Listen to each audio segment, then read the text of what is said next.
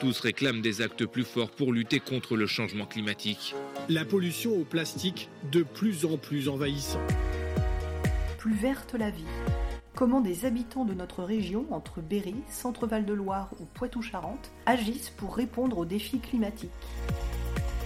Un podcast du groupe La Nouvelle République. Être résilient le plus possible. Pourquoi c'est si compliqué de bien manger? Aujourd'hui, il est urgent d'agir. Circuit court, euh, devenir des éco-citoyens. Je m'appelle Adrien Planchon et je suis journaliste à la Nouvelle République. Aujourd'hui, je vous amène à la rencontre de Tessa, restauratrice de 27 ans qui s'est installée à Saint-Aignan, dans le Loir-et-Cher. La crise du Covid, suivie des orages de grêle de 2022, qui ont totalement détruit ses productions, ont incité la jeune femme à transformer radicalement son activité. En plus de diminuer drastiquement sa consommation d'énergie dans son établissement, elle cuisine uniquement les produits qu'elle a sous la main. Rencontre avec une jeune femme qui prend soin de la planète. Bonjour Tessa. Bonjour. On est au restaurant Les Trois Chemins à Saint-Aignan. Bienvenue. Merci beaucoup. Est-ce que vous pouvez nous faire visiter? Bien sûr. Alors, je vous présente ici la salle principale. Donc, euh, nous recevons euh, chaque jour euh, une bonne trentaine de personnes, midi et soir, euh, voire plus le soir. Donc on a deux salles, deux ambiances, voilà. Une partie un peu plus cosy, une partie plus exposée. Et on se retrouve euh, ensuite euh, dans les cuisines où euh, actuellement mon apprenti. Bonjour. Il nous fait euh, des petits foie gras pour cette semaine.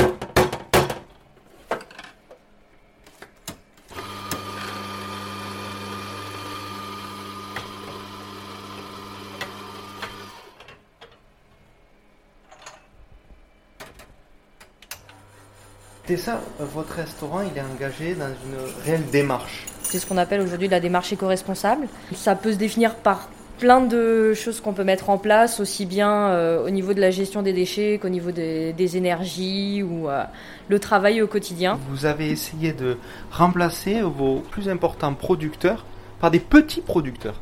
Euh, tout à fait. Euh, L'idée euh, depuis, on va dire, 2-3 ans, c'est d'arrêter de choisir ses produits à la carte chez des grossistes et de plutôt voir avec les producteurs locaux ce qu'ils peuvent nous proposer pour, pour les mettre au, cœur de, notre assiette. Et, et petit à petit, on est en train de, changer un petit peu notre façon de fonctionner pour ne plus dépendre de, euh, de l'industriel, on va dire, et de se recentrer sur euh, nos, voisins producteurs et, amis aussi, euh, qui ont en fait des produits de meilleure parfois, ou du moins très bonne qualité à proposer avec toute l'énergie et tout l'engouement qu'ils y ont mis. Pour nous, c'est très important de, de mettre ces produits-là en avant, parce qu'on a la chance d'avoir aujourd'hui cette agriculture locale de qualité.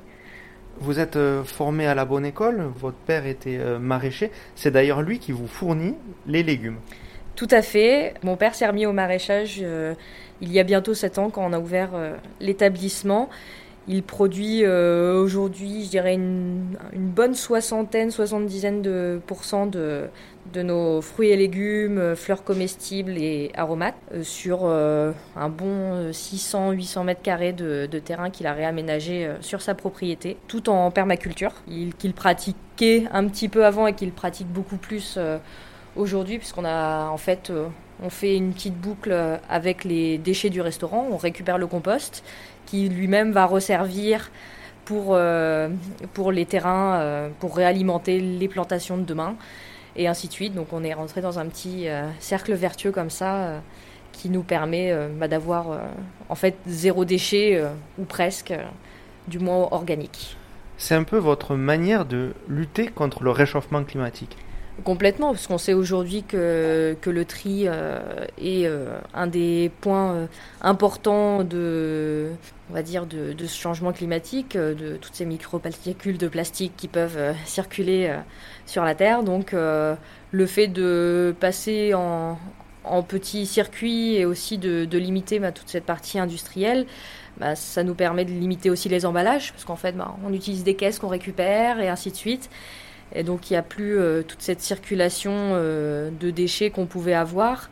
Donc nous on le voit au niveau des, sacs noirs, la quantité qui a été réduite au quotidien. on essaie aussi de quantifier nos quantités de déchets annuelles. Donc là, pour donner un exemple, l'année dernière, on a fait 2 tonnes de déchets organiques donc euh, qui ne se retrouvent pas du coup dans les poubelles noires. Donc c'est quand même, euh, pour nous, c'est un, beau défi qui a été relevé.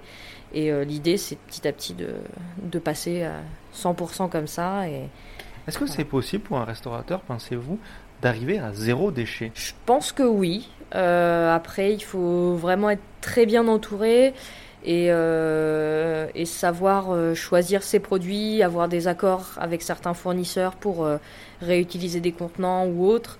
Aujourd'hui, nous, on n'y est pas. c'est l'objectif. Il y a encore des petites choses au niveau bah de, des produits ménagers ou autres, même si on est passé sur des écolabels.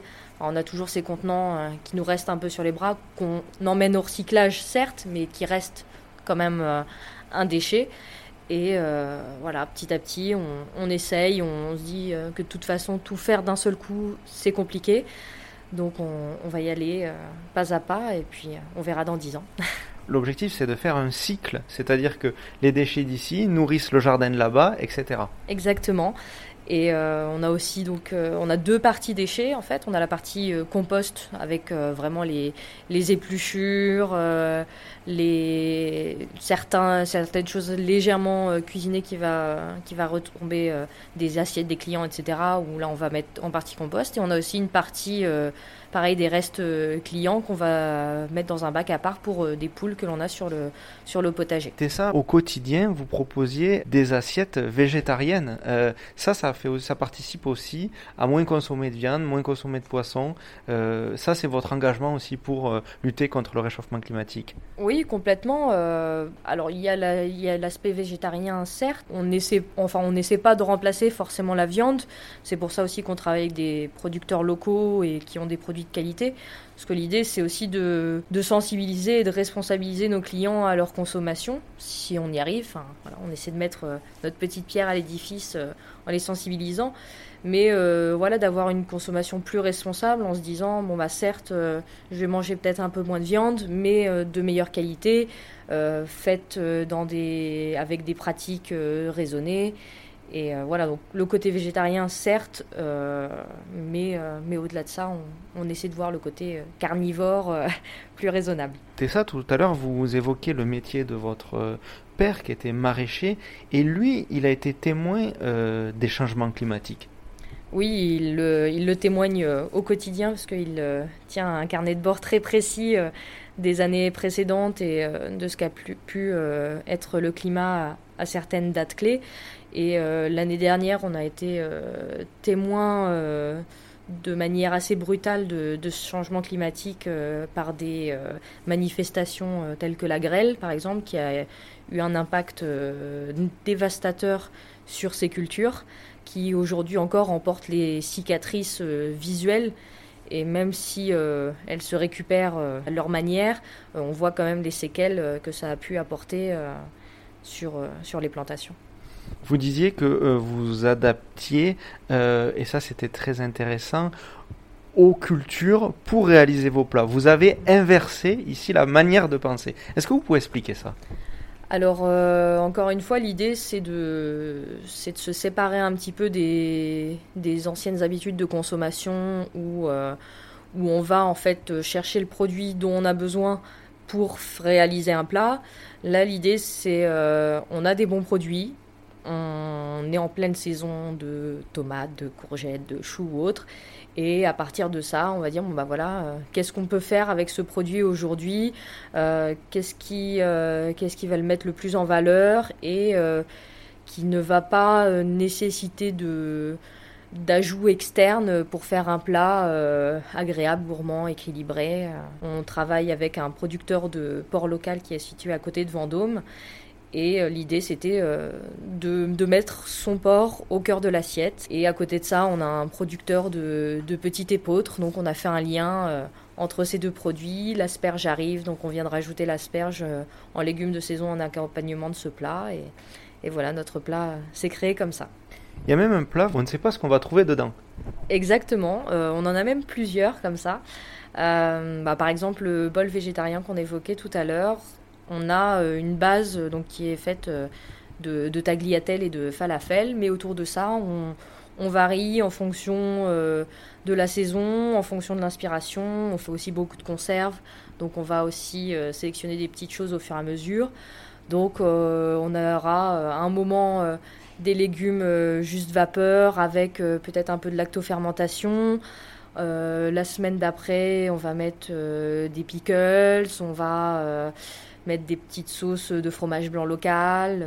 voilà, l'idée c'est d'avoir un plat en mouvement, de, faire euh, selon l'inspiration, selon la météo, selon la saison, euh, pour que euh, celui qui vient aujourd'hui ne retrouve pas forcément la même chose demain aussi. de ne pas figer la carte et d'être obligé de trouver absolument la carotte qui va aller dans ce plat, alors qu'en ce moment on sait qu'il y a une pénurie de carottes par exemple.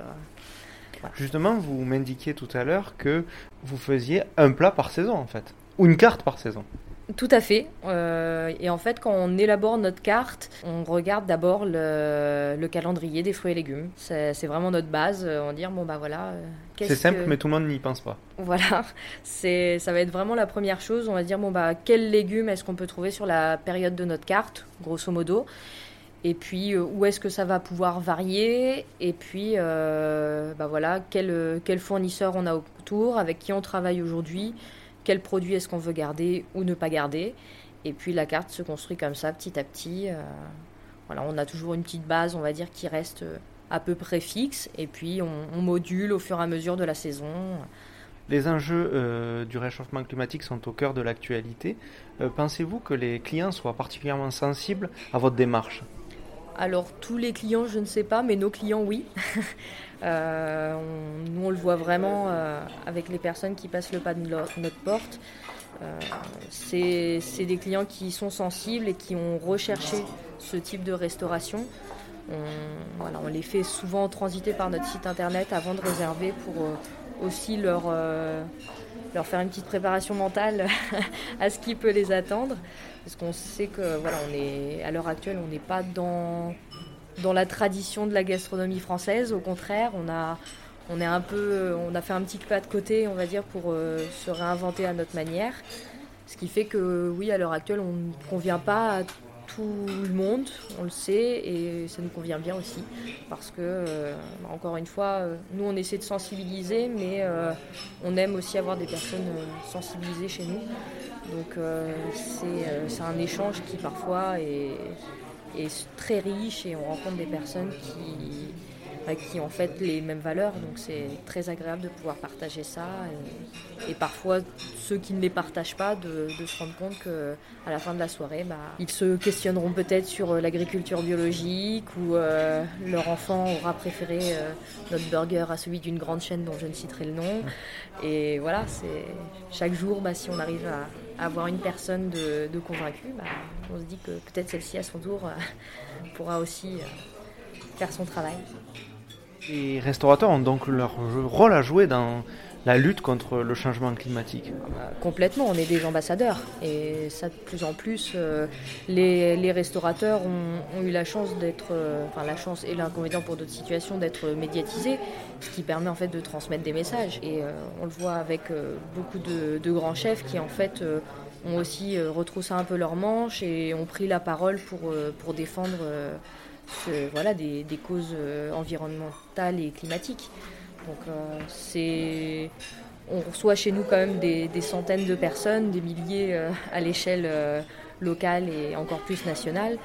Et je pense qu'on est les premiers capables à changer ses habitudes de consommation ça. Qu'est-ce que vous faites, vous, dans votre vie quotidienne pour tenter euh, justement de voir la vie plus verte?